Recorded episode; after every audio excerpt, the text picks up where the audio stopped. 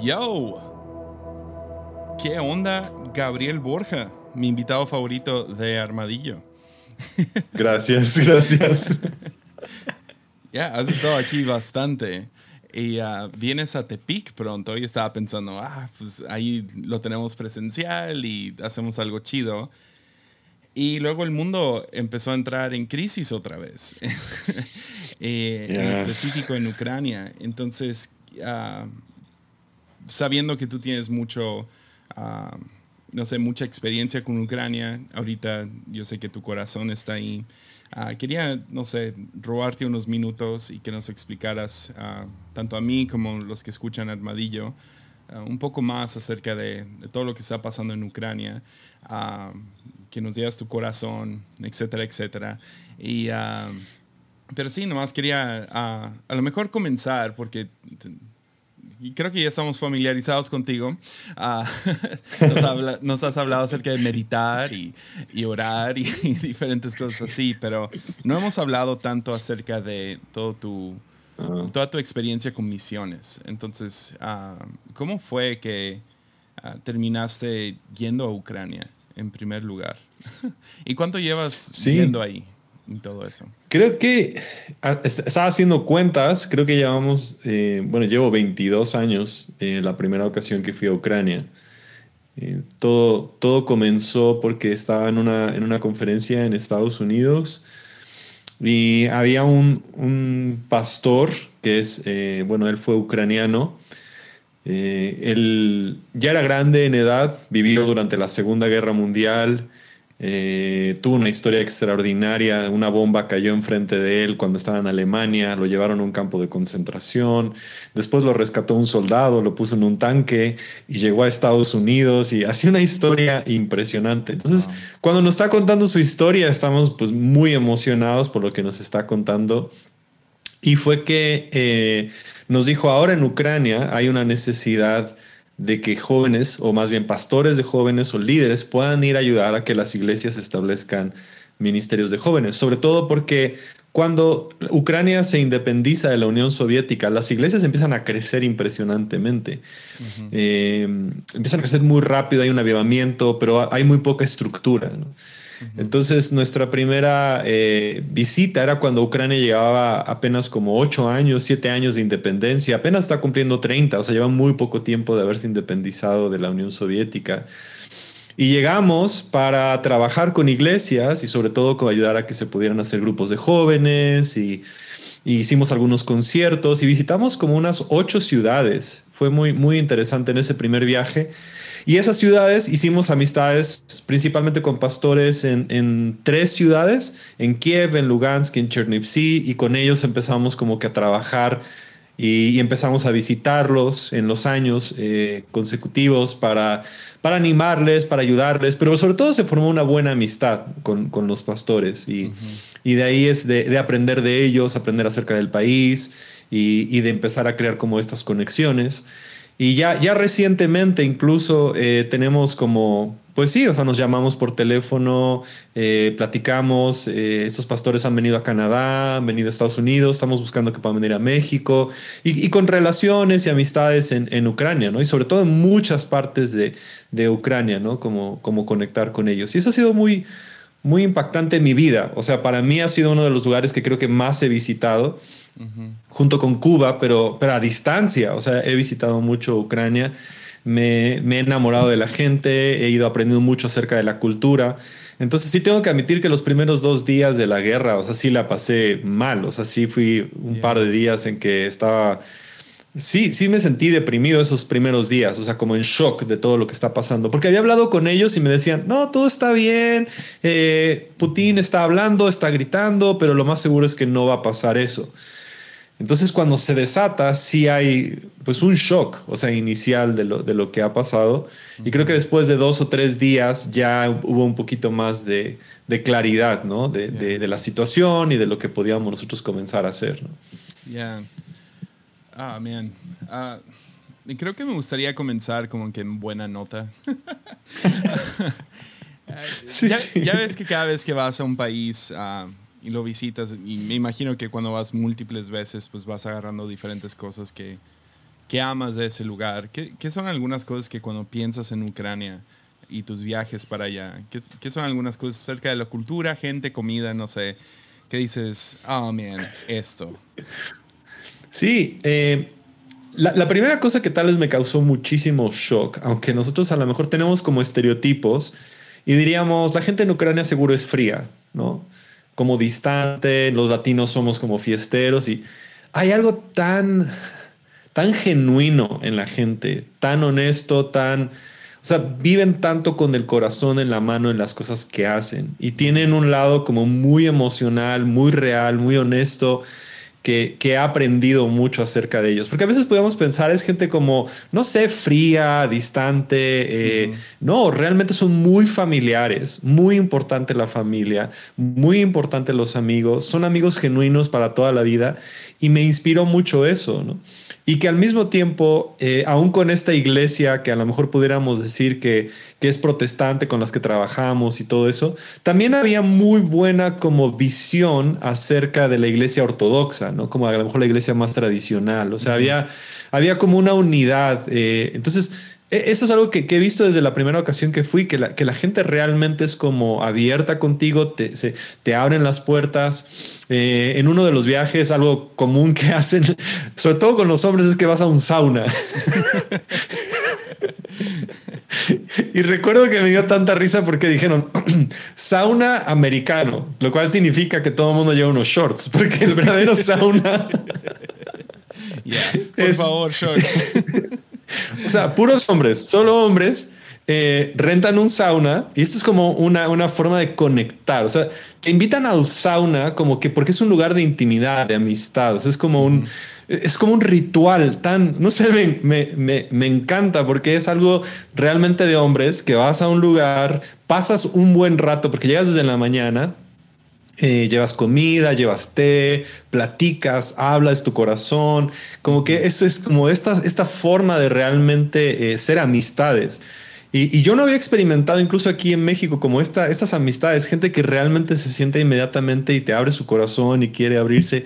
Y con ellos fuimos y vas al sauna y entras y hay una alberca y tomas té y es como un ritual y platicas y esas experiencias son realmente muy, muy, muy profundas con gente que te dice, ven, te recibo, te incluyo, te hago parte de mi vida. O sea, como, como esta parte de, de, realmente abrir. Yo, sé que a veces en México y en Latinoamérica decimos, mi casa es tu casa y nos abrimos.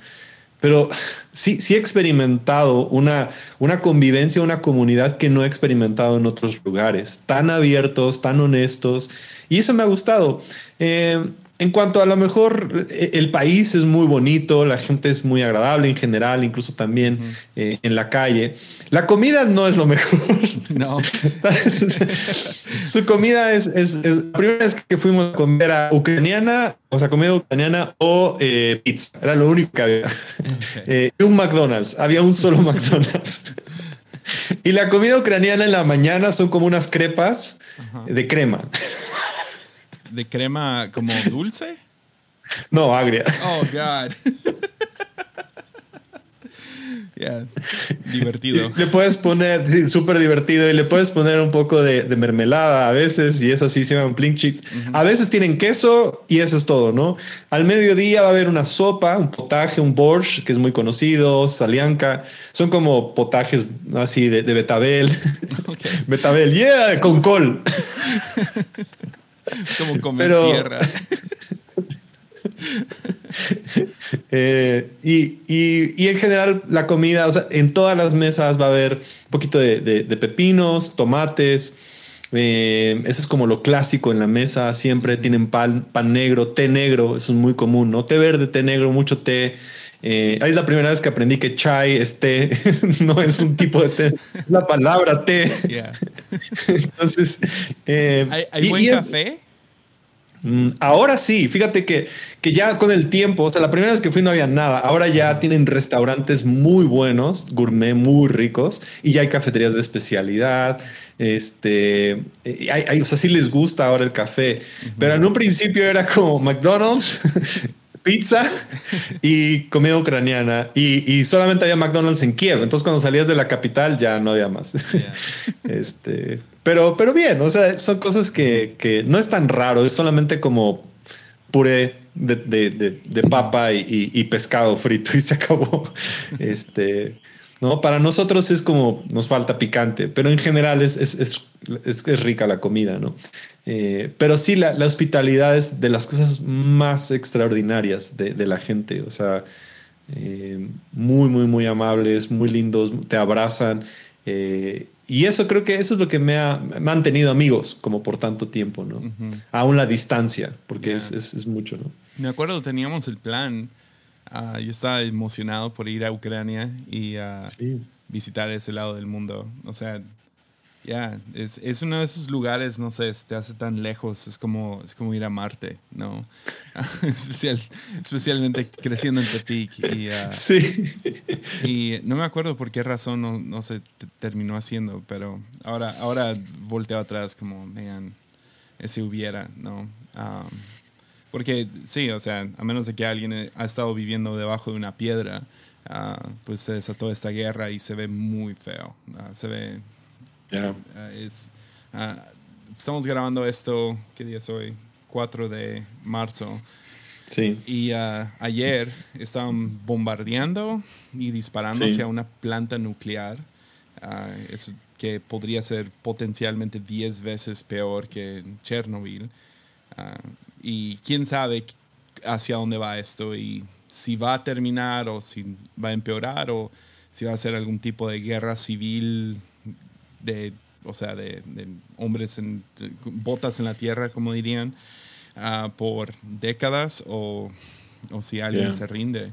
Uh, pero he estado medio fascinado y tú has estado con, eh, has estado en contacto con los pastores allá y iglesias y, o sea, creo que siendo pastor, una de las, una de las preguntas que tengo es cómo, cómo pastorearía a través de algo así, o sea, la tentación de salir corriendo, ah, especialmente esos pastores que tienen contacto con el mundo afuera de Ucrania, ah, Sí. la tentación de salir corriendo, de abandonar a tu iglesia, ah, de y cuando digo iglesia no, no me refiero al edificio, sino a la congregación.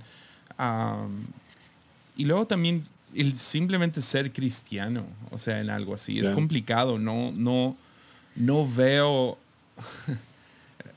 es tan limpia las cosas, ¿no? Es, es, es blanco o negro cuando no hay guerra, pero empieza la guerra y se nubla todo lo que es, ok, ah, no matarás y vivir una vida sin violencia. Y, ah, pero ¿qué sucede cuando pues, llegan esos soldados tocando a la puerta? Y no tocando la puerta, sino disparando a tu puerta. Ah, me, gustaría, me gustaría primero, ¿cómo ves toda la situación cristiana dentro Ujú. de Ucrania ahorita?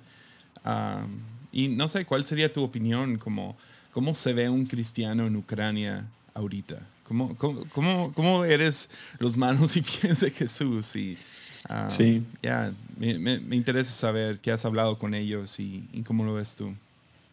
Sí, eh, platicando con, con un pastor que está en Kiev, en la capital, eh, digo, es evidente, casi casi por las noticias, que el, ejército está yendo hacia Kiev para tomar la ciudad, ¿no? Y, y que las cosas van a ser, y que ya las, o sea, cerraron la ciudad, eh, es una ciudad rodeada por ríos, entonces comenzaron a, a derribar los puentes para poder entrar y salir de la ciudad. Y este pastor eh, lo que ha estado haciendo es utilizando su coche y todo para sacar a gente de la ciudad para que pueda ir, ¿no? Eh, teniendo días de 12, 13 horas, sacando gente, ayudando a las personas. Y, justo el día de ayer puso una fotografía que me, o sea, un, un texto y una fotografía que me conmovió mucho, ¿no? Eh, es, es la iglesia con camas, con, con lugares para descanso, con lugares para las cosas. Y decía, la iglesia ahora es un refugio para los refugiados. Y no sé, esa, frase honestamente sí me, me conmovió mucho porque en esencia siempre ha sido eso, pero en este momento es tan real y tangible. Gente no tiene una casa, un techo, y ahora la iglesia se convierte en un techo. Gente no tiene dónde comer, dónde descansar, dónde estar, y ahora la iglesia se convierte no solamente en lugar como de adoración, sino genuinamente una casa donde podemos como compartir y disfrutar. Y, Y, eso es lo que muchas iglesias se han convertido en lugares de refugio, en camas, en, en agua caliente, en comidas, en agua, en, en, todo lo que puedan proveer y han estado buscando acondicionar lugares. Entonces, eh, con otro pastor, él, él, ha estado acondicionando un lugar donde pusieron camas, cómo bañarse, donde puedas estar. O sea, ese es, esa ha sido mucho la labor de, de, de los pastores para para animarles ¿no? a, la gente a que puedan encontrar dónde descansar. Eh, me mandaron a mí también una, una, hoja con teléfonos en diferentes ciudades de cómo se están coordinando. Eh, algunos pastores en algunas regiones mandando dinero a las ciudades que están siendo más bombardeadas para que ellos puedan ayudar. Este, entonces, e, es lo que están haciendo. O sea, y, sí, es, muy fácil porque muchos pastores tienen igual visa para poder ir a Europa o pueden decir, esa es mi oportunidad para irme a vivir a Alemania, ¿no? O sea, que, que pudiera ser como a lo mejor en la mente de algunas personas y no, o sea, nos vamos a quedar aquí para estar eh, y este pastor que, mencioné primero tiene un hijo también que tiene muchos problemas de salud, ¿no? Él podría tomar eso y decir, mi hijo tiene problemas de salud, una vez tuvo un tumor, le hicieron una operación en el cerebro, o sea, han pasado cosas muy difíciles y que esto pudiera ser como, ya me voy, no, y es, me quedo, sirvo, trabajo, eh, hago esto dentro de las ciudades en las que estoy. Y eso ha sido para mí muy, muy, muy conmovedor, como muy inspirador verlos a ellos trabajar con la gente y decir, nos vamos a quedar aquí y nos vamos a servir unos a otros. Y vamos a abrir nuestras casas y vamos a recibir a la gente. Y, y, sí, me quedo con esa frase, la iglesia es el refugio para los refugiados. Eh, no sé, sí, sí hay algo en eso muy, muy que me conmueve mucho. Y ah, terminé de leer el libro de C.S. Lewis, Cartas de, de, un demonio a su sobrino o del diablo a su sobrino, Screwtape Letters, ¿no? Y ah, me fascinó mucho, básicamente la fórmula que usa C.S. Lewis es, son, para los que no están familiarizados con el libro, es, son, son cartas, es, es como una novela, ¿no? Son cartas de un demonio a otro demonio.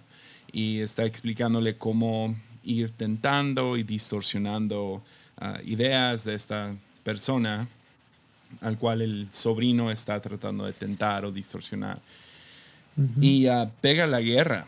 Y parece ser la Segunda Guerra Mundial porque dice que los alemanes están ya invadiendo su tierra y todo eso. Y uh, muy interesante el, por lo menos la perspectiva que tenía C.S. Lewis. todo, todas las cartas tienen que ver con distorsión. ¿No? Tomas algo bueno y lo distorsionas hacia que no dé el fruto. Entonces habla de religión por un rato y luego matrimonio y sexo y luego al final entra todo el tema de guerra. Y esa es la parte que tengo que releer, no sé, dos, tres veces en mi vida ah, para poder entender bien. Ah, se me hizo lo más profundo del libro. Y, cuando terminé fue como, aún todavía no sé cómo explicarlo, pero fue muy interesante cómo el, el, el, el, demonio principal está diciéndole, uh, primero inspíralos a la cobardía, ¿no? Que sean cobardes. Porque uh, cobardía, o sea, le, le, dice, es, es el atributo principal de nuestro Señor, ¿no? Hablando del diablo. Y uh, cobardía es lo que queremos porque cobardía infecta todo lo demás, todas las demás virtudes de su vida, etcétera. Y luego dice, pero si se, si se convierte en alguien lleno de valor, o sea, valiente, aquí es donde se pone difícil. Vas a tener que distorsionarlo y llenarlo de estas otras, no sé, orgullo, etcétera, etcétera, etcétera. Y se me hizo interesante ahorita en guerra, porque medio hemos vivido esto con la pandemia. El temor de que hay un enemigo allá afuera, enemigo invisible, ¿no? El COVID. pero no me imagino. Ah, aquí es como que volteas afuera, todo está igual, los edificios están igual. La economía sí sufrió y vamos a todavía ver en los próximos años más y más de eso con respecto a la pandemia.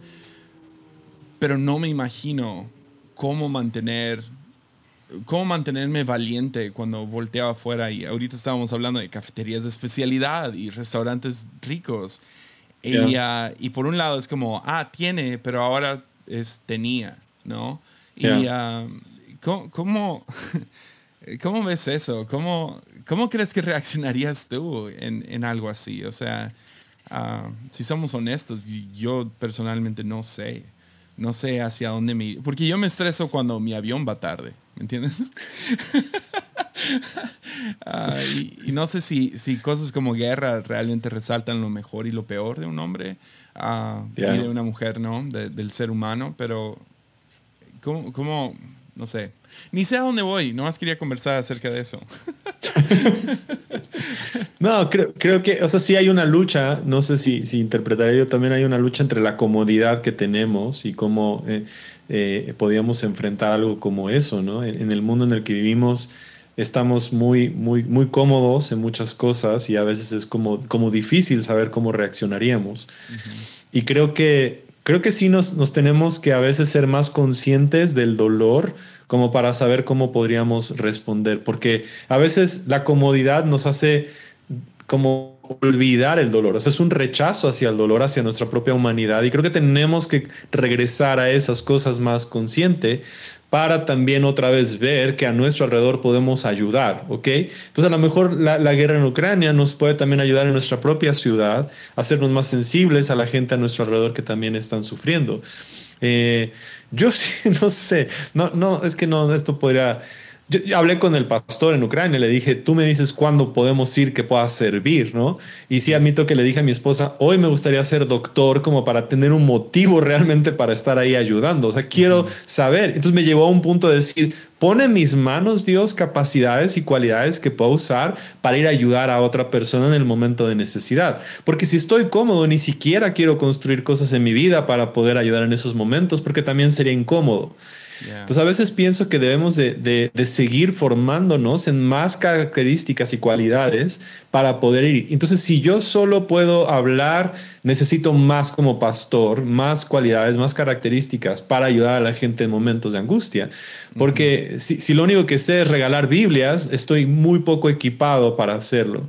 y, y necesito aprender más a lo mejor sobre alguna cosa, algo que me pueda ayudar algo que pueda yo entregar también como que a, la humanidad. Eh, eh, y eso creo que sí tenemos que seguir como cristianos, fomentando eso. ¿Qué es lo que dice mucho N.T. Wright? ¿no? La iglesia necesita reflejar el reino de los cielos viniendo y el reino de los cielos viene con doctores, con maestros, con medicinas, y eso es donde tenemos que seguir animándonos hacia esa dirección, no hacia la dirección de comodidad donde, bueno, pues yo tengo todo, ¿no? Ya estoy bien. Eh, ¿Te escuché bien? ¿Estás pensando en ir para allá? Sí, o sea, yo iría ya. Eh, no, no se puede ir, eh, es un hecho. Y mi esposa me dijo, estás loco. Y le dije, sí, quiero ir. Pero, ya me iba a unir, no, sí, voy a ir al, al, primer, me dijo a mí, o sea, hablando con pastor, este pastor Dimitri, yo ahí iba a ir porque íbamos a hacer una capacitación eh, para sus líderes, para ayudar a gente con ansiedad y depresión y ayudarles con eso. Entonces, él me dijo, ahora más que nunca necesitamos esa capacitación. Y le dije, voy. Y me dijo, todavía no puedes entrar, pero cuando tengamos paz, tú vienes inmediatamente. Dije, el primer día que haya vuelos y que se pueda entrar, estamos ahí presentes. O sea, tengo por lo menos tomar un tiempo para poder estar ahí y, y ayudar a la gente físicamente con, trauma, con lo que pueda yo hacer y seguir entrenando todavía más en esa, en esa, en esa forma ¿no? de ayudar a la gente. Porque obviamente hay ansiedad, hay depresión, hay temor, hay dudas, hay ataques de pánico. Entonces, eh, en eso ando trabajando también, en, crear un contenido que pueda enviar ahora para entrenarlos a, los líderes que puedan ayudar a, la gente que llega a los refugios. wow, wow, chido. sí. Una de las noticias más extrañas, y ahorita quiero hablar un poco acerca de las noticias detrás de esto, pero una de las noticias más extrañas fue que Louis C.K. se atoró allá. Sí. Y que no iba a cancelar sus shows en medio de la guerra. Ya. Y no, no estoy seguro si sí los hizo o qué pasó, pero, o sea, si un comediante está de terco que va a estar ahí porque necesitan risa ahorita, ya, pastores, pastores, y creo que tenemos algo. algo que dar. O sea, y mínimo orar con gente y um, hacer las camas. pero, sí, o sea. Oh, man. Ya, si vas, me dices. ayudar a gente a cruzar puentes. El día de ayer vi que uno de los puentes más importantes, gente estaba siendo cargada de un lado, ayudar a cargar viejitos a salir de la ciudad para que puedan ir a un lugar de, de, esperanza. O sea, hay cosas a veces tan tangibles como nada más. Ahora sí, sé que suena súper trillado, pero ayudar a gente a cruzar un puente, a viejitos a cruzar la calle. O sea, tiene, hoy tiene el valor de vida o muerte para una persona, lo cual es como, eh, ya, sí, sí, sí lo pone en esa perspectiva. Pues, ah, con, el corazón de ir. Ah, la mayoría de gente escuchando esto no, no pueden. Y, y, la pregunta principal que me ha llegado a mí ah, por mensajes, por Instagram, ayer unas, una pareja me preguntó, como, ¿por qué, ¿por qué orar por Ucrania? ¿No? Y, y la manera que me lo presentaron fue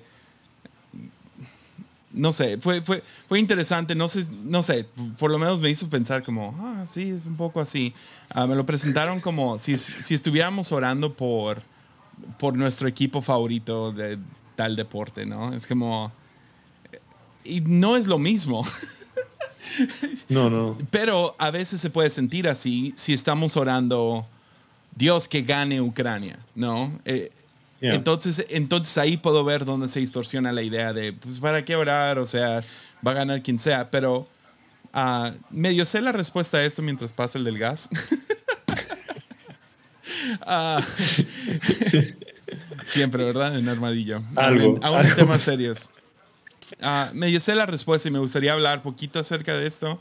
Bueno, no sé la respuesta, quiero saber qué piensas tú y, y luego lo platicamos. Pero, ¿por qué orar por Ucrania en este tiempo? Yo, yo creo que mi, mi oración, oh, quiero, quiero hacer también una parte clara, o sea, yo entiendo que la guerra puede sonar como muy dualista, que gane Ucrania, que pierda Rusia, pero también tengo amigos que están en Rusia, los rusos no todos son malos, no todo es como que es el gobierno, los gobiernos y sistemas que están ahí.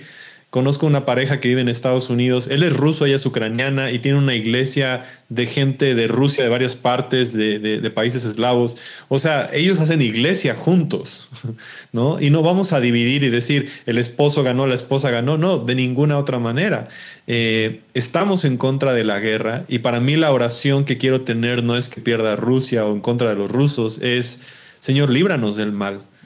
O sea, es que en serio, la maldad está causando muertes, guerras, distorsiones, apuntando el dedo. Y claro, ha habido cosas terribles del lado de Ucrania en contra de rusos, rusos en contra, o sea, cosas de ambos lados han sucedido, pero para mí esa es la oración, Señor. O sea, guárdanos en paz, líbranos del mal. Eh, ¿no? El pan nuestro de cada día, proveele a la gente. Entonces sí se ha convertido muy real esta, esta oración de, de, formar, tomando partes del Padre nuestro, eh, Señor, ten misericordia de nosotros, como, como esta, esta, esta oración y un, clamor, ¿no? Que, que, Jesús ten misericordia de nosotros es muy ortodoxa también, ¿no? Como muy de, de, mira cómo estamos, mira lo que hemos hecho de todo esto, ¿no?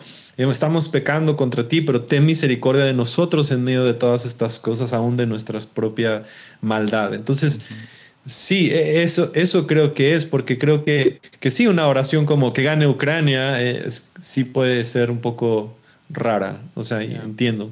Y no, no he visto muchos cristianos, pero sí fue, sí fue una cosa hace poco que cristianos admiraban a, a Putin, ¿no? Por ser un cristiano y por tener valores cristianos y por establecer leyes uh, cristianos y, y, ahora es como que se quitó el velo, ¿no? Y es, wow, ok.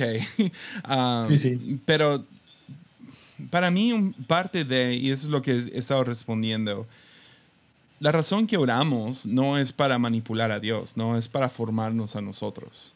Entonces parte de oración cuando se trata de algo tan ajeno como una guerra del otro lado del mundo, que se siente ajeno, yo creo que todo el mundo lo, lo, lo está sintiendo y lo va a seguir sintiendo.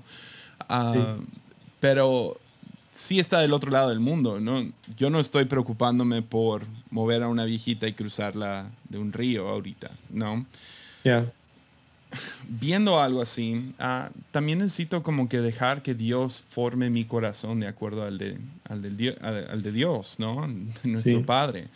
Y ah, especialmente en esta situación, que no, verlo así como ahorita dijiste, hay dos lados y hay gente afectada de ambos lados. O sea, los rusos también están sintiendo esto, obviamente no tan fuerte como los de Ucrania, pero también lo están sintiendo. Y todo esto es por, por ideologías de, de, un gobierno autoritarista que, ¿quién, o sea, no, no se me hace justificable para nada esta guerra, pero en medio de esto poder tener el corazón de Dios y aprender de esta situación y, y uh, seguir, no sé, poner atención, porque cualquier país puede tornarse algo así. Especialmente cuando se desata una guerra que no hemos visto desde la Guerra Fría. O sea, no, no hemos visto así algo, algo de esta magnitud. O sea, sí, Estados Unidos, Afganistán y, e Irak, pero ya ahorita en una semana ha habido más muertes en Ucrania por tanto rusos como ucranianos que en cualquier muerte desde los, uh, ¿qué, fue la Guerra Fría? ¿50s? ¿60s? Por ahí. Ajá. Terminó como en los 80s, pero sí, sí, sí, sí, 70s. Y uh, entonces sí, no, no, no hemos visto nada así en un rato. Y, uh, y luego también es tan importante en medio de, de, de esto, es, es, la primera guerra masiva en redes sociales. Entonces, también me, me, interesa saber un poco acerca de qué piensas de toda la propaganda en medio de esto. la, propaganda, eh, noticias falsas, todo lo del fantasma de Kiev y cosas así que salieron, que fue como, yeah, chido, y luego, oh, es falso, ok. ¿Qué piensas de eso?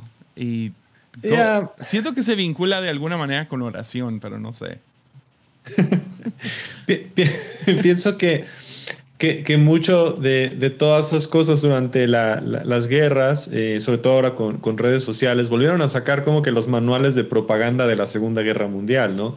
Donde queríamos crear héroes, o sea, si hay héroes, estamos logrando, estamos ganando y mantener como que el entusiasmo eh, en Ucrania mantener el, nacionalismo, a final de cuentas, de, por qué lo estamos haciendo, de que estamos defendiendo nuestra nación.